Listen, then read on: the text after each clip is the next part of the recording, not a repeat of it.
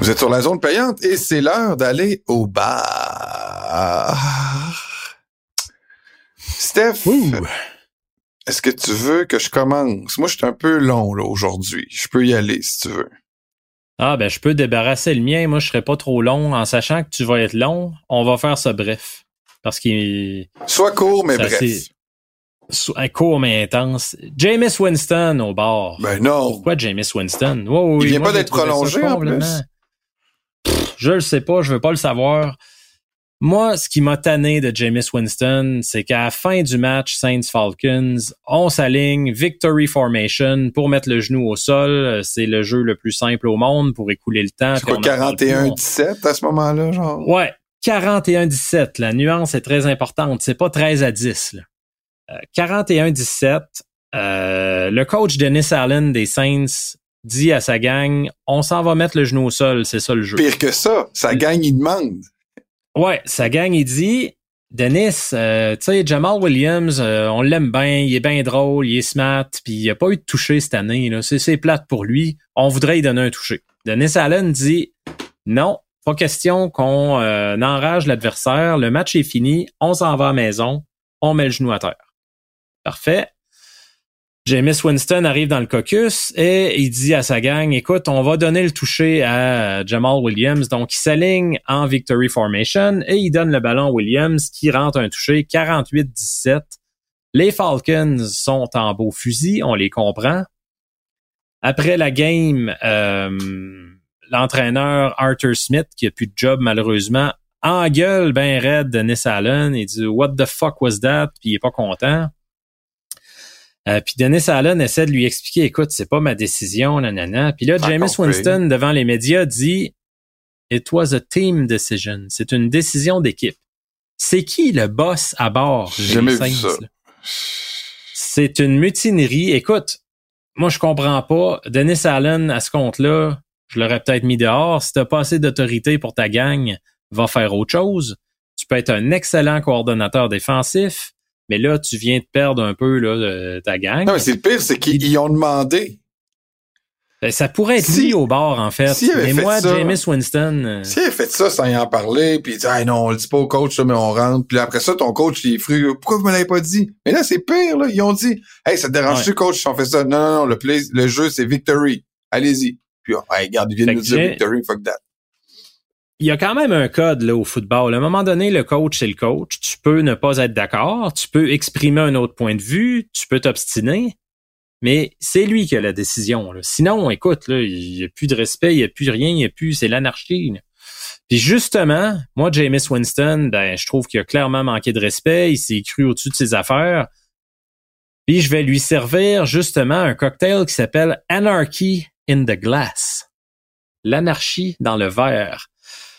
Fait qu'écoute ça, ça doit piquer un petit peu. Deux onces de mescal, un once de jus de lime, un once de nectar d'agave. D'agave. Euh, un, ouais. Est-ce que tu as fait ta recherche pour savoir ce que c'était?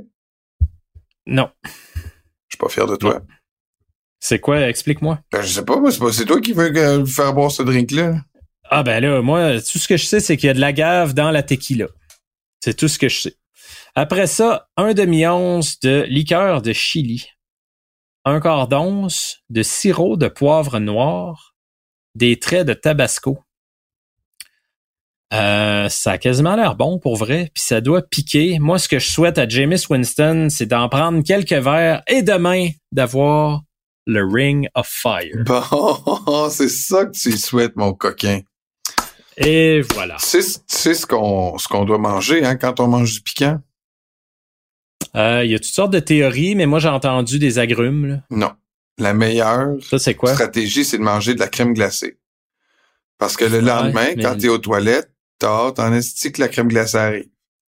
bon, merci. C'était une bonne blague, hein? L'agave, pour que tu le saches, c'est une plante vivace spectaculaire, si on en croit le site internet Les Contes succulents. Donc, une vie vivace spectaculaire très répandue sur le pourtour méditerranéen. OK. Alors, c'est une belle vivace, check. C'est quand même... Euh,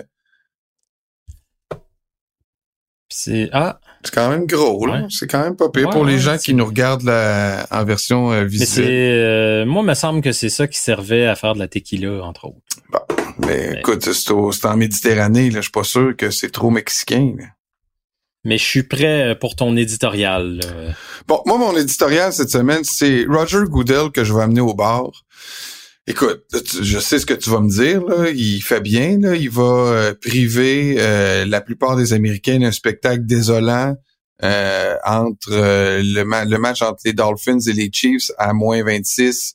Un match qui va sans doute avoir très peu d'intérêt ou de beaux jeux étant donné les conditions météorologiques parce que tu sais que le match de samedi soir va être disponible uniquement sur Peacock. Ouais, Ouais, j'ai vu ça que ça faisait scandale aux États-Unis. Chez nous, c'est pas le cas parce que. Non, on va l'avoir. nous. Mais c'est un peu la même chose qu'Amazon. les matchs du jeudi, le nous au Canada, on, a les matchs du jeudi, mais aux États-Unis, il faut que tu sois membre Amazon pour avoir euh, accès aux matchs.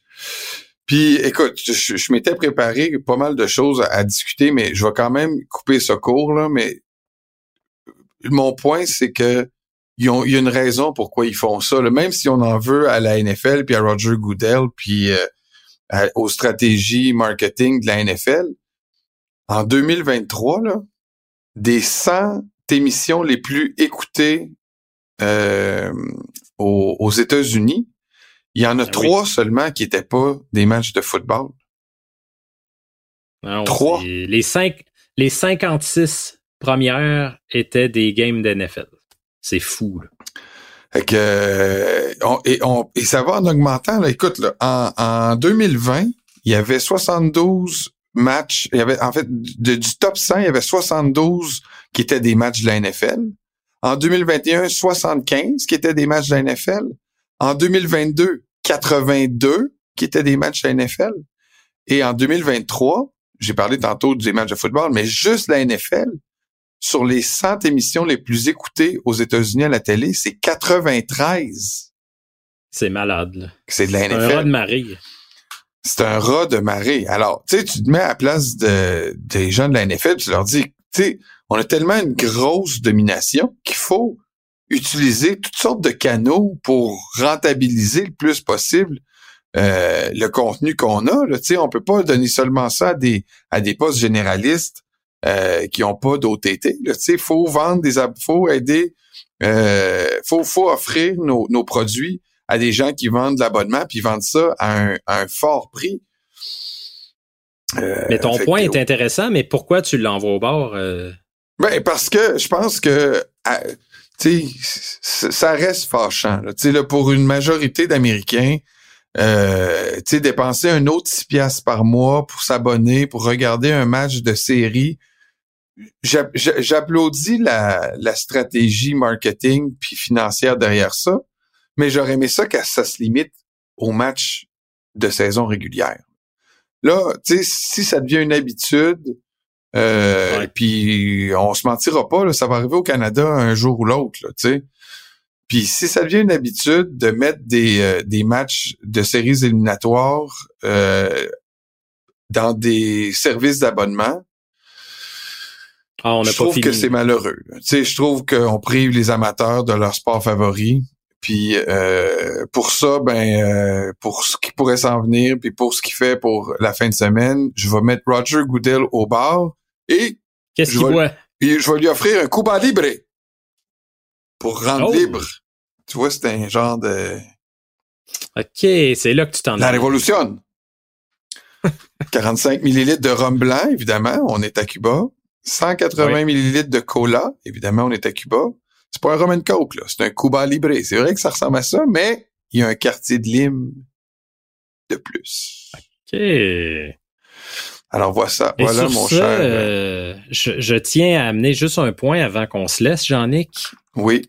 L'agave bleue est à la base de la boisson nationale du Mexique appelée tequila. T'as pas parlé d'agave bleue tantôt, t'as parlé d'agave tout court. Là.